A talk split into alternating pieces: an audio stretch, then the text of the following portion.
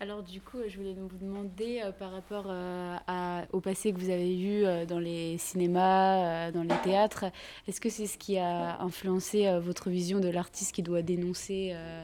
les vices de la société ou ce qui va pas forcément bien dans la société du coup?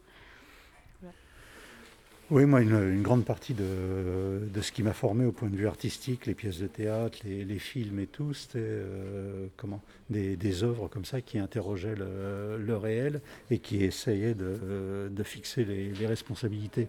Et j'étais attiré aussi par les, livres qui, comment, qui traitaient de ce genre de choses, où il y avait comment, le passage dans, le,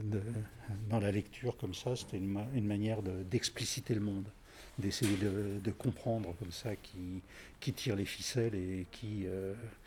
est, un petit peu étouffé par le lacet.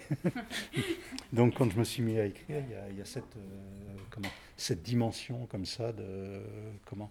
pas de, pas de régler des comptes, mais comment de, de, mettre toutes les pièces sur la table. C'est-à-dire que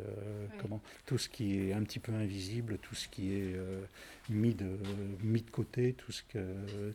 la manière dont le silence euh, est une, des principales manipulations. La manipulation, c'est pas de, monter des systèmes, c'est souvent euh, comment d'arriver à imposer le, silence. Et donc la littérature, pour moi, c'est une manière de, briser comme ça, de briser ce, silence. Après, euh, au fil des années et tout, ça s'enrichit, mais cette dimension-là reste véritablement centrale.